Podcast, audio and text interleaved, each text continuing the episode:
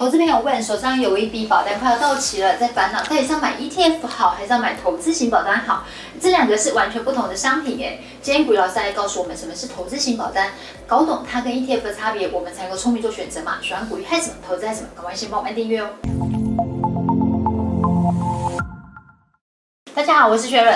大家好，我是古鱼老师。老师，我们频道啊还没有谈过投资型保单。嗯哼，它在过去呢曾经蔚为风行过一段时间。不过学员观察啊，很多投资朋友好像都不太懂投资型保单真正的意涵呢。嗯，以为投资型保单就是有投资又有保障，就有保险的概念，感觉是超赞的。但真的是这样子吗？就观念上来讲是没有错啦，既有投资也有保险，双效合一啊，感觉真的是超棒的啊，对不对？到底是谁开发出这种这么完美的产品？哎，我们玩笑话说到这边就好了哈，好不好？我们来认真的来跟各位。说明一下到底什么叫做投资型保单。一般人听到投资型保单的时候，他的反应大概就这个样子，感觉这是一个非常理想的一个产品。但是呢，你要先了解，你买投资型保单到底是为了投资还是为了保险？从流程图看哦，各位会比较清楚，你的钱投到这张投资型保单的时候，它的流程到底是怎么走的？那因为这是寿险公司开发的嘛，所以呢，当你的钱投进来之后，其实呢，它最先呢会先放到那个前置费用跟保保险成本上面去，然后呢，这边被满足之后的剩余才会投到呢这个投资标的物上面去。所以说，这是一张十年保单，通常前五年你缴的钱，绝大部分都拿去付保险去了，所以就没有投资的感觉。哎，没有没有没有，有投资啊，有投资。我再跟你强调一次，它有投资，只是呢，你去买这张保单的时候，你的认知跟寿险公司的认知不太一样。寿险公司的认知是你需要保险，所以呢，你的钱呢会先进到。保险的系统里面去，剩余的部分呢才去做投资。但是呢，投资人的话想说，其实呢我是要做投资，然后呢一点点钱拿去买保险，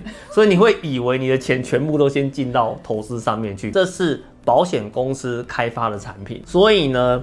他一定是把你的钱呢，先拿去把保险先付完，剩余的部分才进到投资里面去。所以其实我会有个建议的，保险归保险，投资归投资，你把这两个东西分开看，才不会有那个落差的感觉出来。投资型保单大部分都是保寿险，这个寿险的额度啊，它的投资的标的物也可能没有办法满足你的需求哦，所以建议上你的保险呢，你就去找你要的来处理你的需求。那至于呢？投资的部分呢，你就另外去处理嘛。你要买股票啊，买 ETF 啊，还是买基金啊？就看你的需求在哪边，你就去买你要的东西。哦，那这样子其实是比较好的啦。有投资朋友他问说，他有一笔大概是一百万保单快要到期了，他在烦恼说，到底是要买 ETF 好，还是要买投资型保单好？那老师的建议方法会是什么？到期全部都拿回来之后，接下来想干嘛？这是重点啊。你如果觉得呢，你现在的保障是不足的，那你当然是买保险啊。那你如果觉得说我的保障是足的，但是我现在呢，我希望这笔钱可以拿来投资，让资产有机会增长。那当然就做投资就好啦。投资的部分，其实我们都会跟投资朋友讲了啊，买 ETF 啦。因为其实 ETF 真的是对不想花时间看财报的投资人来讲，哦，它是一个懒人型的恩物啊。选对产品还是很重要。你如果想知道哪些产品它的特性是什么，你可以在频道里面去找我们之前介绍过的那种不同的一个产品类型。高楼老师的脸书也可以。哎，对对对，你就可以找到一些比较适合你的一些产品，或者是老师偶尔有办讲座的时候，记得要来参加啦。投资这件事情，千万不要觉得说啊，两个东西分别处理好麻烦，我就干脆搞个二合一的。其实搞个二合一的，最后就会变成要保险没保险，要投资没投资，其实两个都是空的。那这是呢，某一家公司的投资型保单，它的一个条款，它写得很清楚哦。到底呢，你的保费多少钱会进投资，多少钱会拿去买保险？来，第一年目标保险费的六十趴，你今天缴了一百块进去。六十块拿去买保险，只有四十块呢拿去做投资。第二年、第三年、第四年、第五年基本上都是一样的，只是它的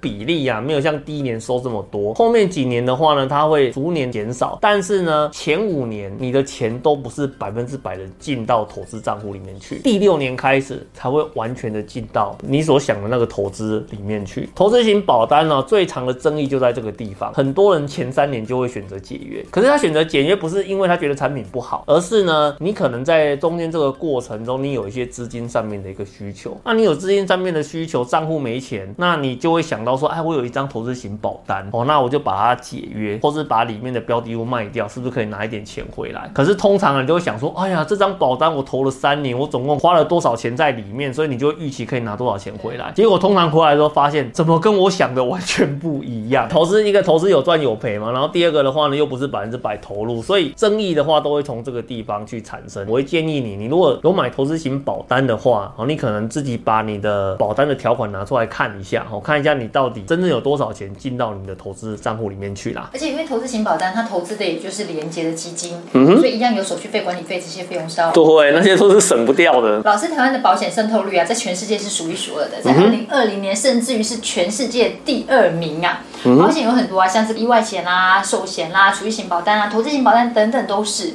可是你觉得我们的钱如果放在保单上面是明智的决定吗？如果是的话，我们要怎样买保单才能够比较聪明呢？还有就是，你觉得保费要占我们收入百分之多少比较好？其实没有所谓明不明智的这种问题啦，只有有没有满足你需求的问题。哦，出社会的第一件事情的话，先去看你的保险够不够。如果保险不够，一定要先把你的保险的缺口先补起来。之后的话，我们才谈投资。不然你人啊受伤就把钱赔光的时候，你还搞什么投资啊？保险呢有几个基本的哦，你可以去考虑的哦，比如说像意外险，这 CP 值超高的啊，一年大概就一两千块左右的金额。哎、欸，对对对，一两千块的金额，如果真的发生一些突发性意外的时候，去保障你在这段时间休养备用的支出。你如果有需要的话呢，我都会建议你，你可以找那个保险公司的业务人员坐下来，好好的谈一下，或者是说现在有一种叫做保险代理，它是横跨很多不同的保险公司，你只要跟他们谈说，你觉得你的需求是什么，他就帮你在不同的公司里面做组合，哦你就可以去挑到最适合你的一个产品。另外一个的话呢，就是像医疗险，那其实这个就是补足健保的缺口啦。那还有一种的话呢，是那个定期寿险，意外如果太严重的时候，可能你就会留下你最爱的一个家人嘛，要保障他以后的生活。其实呢，寿险它是最直接的一个保障嘛，我们都不想要去遇到这件事情，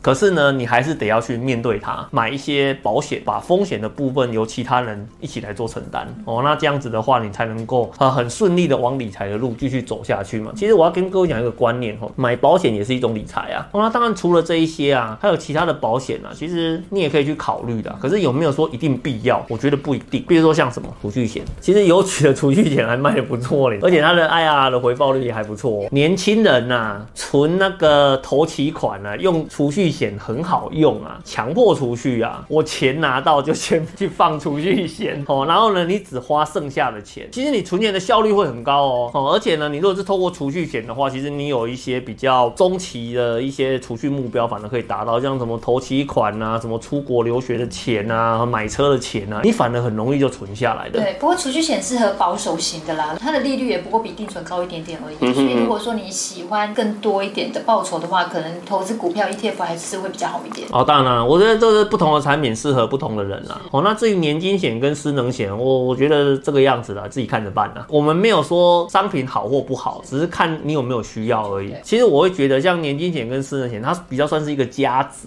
意外险、医疗险、寿险这种东西呢，它比较像是必备。检视你的需求的程度到哪里，把它给补足。以房贷来讲，三分之一原则是指什么？买了房子，背了贷款，你每个月要连本带利还一笔钱嘛？这笔钱的话呢，不能够超过家庭每月收入的三分之一。如果老公问太太收入是十万块，其实你房贷可以支出的金额大概就是三点五左右。保险的话呢，它就是一个双十原则嘛。第一个十是什么？十倍保障。如果年薪呢、是五十万好了，假设你出事。最严重的情况之下，你有没有办法赔到五百万？这就是一个计算的原则。十年这段时间，然后假设没有办法工作的话，年薪上面的一个损失啦。哦，那当然你的年薪越高，今年的保障的额度呢，就应该要往上去做拉抬的一个动作嘛。这是谈你的保障的额度应该怎么做设定。哦，那另外一个话就是你的保费的支出不能够超过你家庭收入的十分之一啊。比如说年收入五十万，保费上面的一个支出的话呢，应该大概只能够控制在那个五万块。好，所以我们。讲的是你出事之后，你手上的所有的内容加起来有没有办法超过五百万。所以，我们刚刚前面才跟各位讲的嘛，其实意外险的部分，它可以很轻易的去满足这个十倍的一个要求嘛。那你如果说全部都用寿险去处理的话，没有，那当然寿险需要支出的额度可能就会高很多了。所以，我们一般在看保险建议的时候，一定都是寿险跟意外险两个要做一定比例的搭配，才能够去满足你全面的一个需求。谢谢古玉老师的分享，投资朋友，你有买过投资型保单吗？有的话是哪一种？欢迎在影片下方留言告诉我们哦。喜欢古玉还是什么投资还是什么？赶快帮我们按赞、分享、订阅、开启下面小铃铛，要记得全部开启才会收到我们最新的影片讯息。拜拜，拜拜。